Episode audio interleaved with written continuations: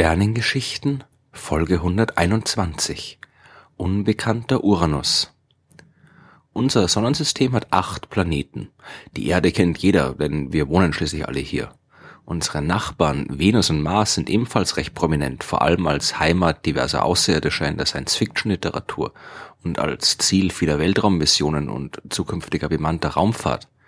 Jupiter als größter Planet des Sonnensystems mit seinen vielen interessanten Monden kann sich über mangelnde Aufmerksamkeit ebenfalls nicht beschweren, genauso wie der Saturn, der schon allein wegen seiner beeindruckenden Ringe jedem bekannt ist.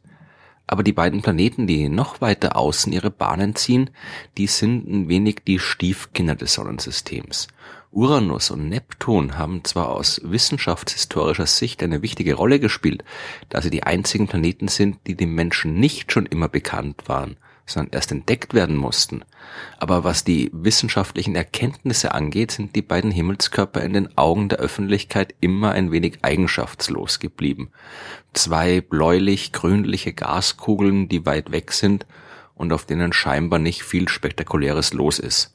So kommen uns Uranus und Neptun meistens vor. Dieses Bild ist natürlich ein wenig ungerecht. Es gibt auch über die beiden äußersten Planeten des Sonnensystems viel Interessantes zu erfahren.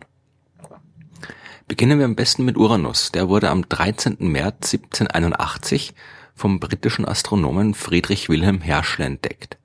Eigentlich hätte er aber schon viel früher gefunden werden können, denn Uranus ist unter den richtigen Bedingungen auch mit freiem Auge und ohne Hilfsmittel sichtbar. Der leuchtet zwar viel schwächer als die klassischen Planeten, die auch in der Antike bekannt waren, aber er ist gerade noch so erkennbar. Aber da er sich so fern der Sonne befindet, bewegt er sich auch recht langsam und ist darum anscheinend niemandem aufgefallen. Es gab immer wieder Astronomen, die Uranus gesehen, aber nicht als Planet erkannt, sondern ihn als normalen Stern in ihre Kataloge eingetragen haben. Der Brite John Flamsteed hat das zum Beispiel 1690 gemacht und auch der deutsche Astronom Tobias Meyer hat diesen Fehler im Jahr 1756 begangen. Erst Herschel hat erkannt und da war sein großes Teleskop, das er sich selbst gebaut hat, sicherlich hilfreich, dass es sich nicht um einen Stern handelt, hat aber Uranus zuerst noch für einen Kometen gehalten. Aber ziemlich bald war dann klar, dass es ein waschechter Planet ist. Der erste neue Planet, den die Menschheit entdeckt hat. Übrigens hieß Uranus nicht immer so. Herschel hat ihn zu Ehren des englischen Königs, Georg III., Georgium Sidus, also Georg Stern genannt. Das fanden die Franzosen natürlich nicht so toll und die haben den Planeten daher einfach Herschel genannt. Der deutsche Astronom Johann Bode hat dann den Namen des griechischen Gottes Uranos vorgeschlagen. Knapp 70 Jahre nach seiner Entdeckung hat sich dieser Name für den Planeten dann schließlich allgemein durchgesetzt, aber dann nicht in der griechischen Form Uranos mit O, sondern in der lateinischen Version Uranus mit U. Immerhin hatten auch die ganzen anderen Planeten Namen römischer Gottheiten. Da wollte man nicht auf einmal den Griechen an den Himmel setzen. Uranus ist im Durchschnitt 19 Mal weiter von der Sonne entfernt als die Erde. Für den Umlauf um die Sonne braucht er 84 Jahre. Das heißt, seit seiner Entdeckung hat er noch nicht mal drei komplette Runden geschafft. Ein Tag auf Uranus ist dagegen viel kürzer als auf der Erde und dauert nur 17 Stunden und 14 Minuten beziehungsweise dauert es so lange, bis Uranus um seine eigene Achse rotiert.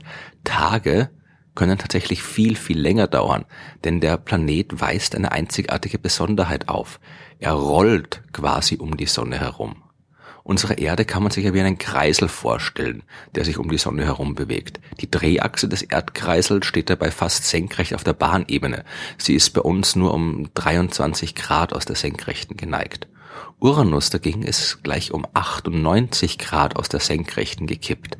Seine Rotationsachse, die zeigt zur Sonne hin. Und wenn er um diese Achse rotiert, hat das darum keinen Einfluss auf die Lichtverhältnisse auf dem Planeten. Die ändern sich nur durch die Bewegung des Planeten um die Sonne herum. Während einer Hälfte des 84-jährigen Umlaufs ist die Nordhalbkugel des Uranus ständig auf die Sonne gerichtet und dort ist immer Tag. In der anderen Hälfte ist die Südhalbkugel dann immer ständig beleuchtet. Die Situation ist also ähnlich wie bei den Polartagen und Nächten in der Arktis und Antarktis der Erde, nur noch viel extremer. Es ist auch noch äh, völlig unklar, wieso Uranus so stark gekippt ist. Man geht davon aus, dass er in der Frühzeit des Sonnensystems während seiner Entstehung mit mindestens zwei anderen großen Planeten zusammengestoßen ist. Anders kriegt man so einen großen Planeten wohl auch gar nicht gekippt. Und Uranus ist groß, ist der drittgrößte Planet des Sonnensystems, mit einem Volumen, das 65 mal so groß ist wie die Erde. Der Planet ist auch 14,5 mal schwerer als die Erde, also ein ziemlicher Brocken. Allerdings ist er nicht ganz so groß und schwer wie die beiden Spitzenreiter im Sonnensystem Jupiter und Saturn. Uranus ist kein echter Gasriese, aber auch kein echter Gesteinsplanet mit fester Oberfläche wie Erde oder Mars. Der besteht aus einer dichten Gashülle, die über einem Kern aus Eis und Metall liegt und wird daher oft als Eisriese bezeichnet.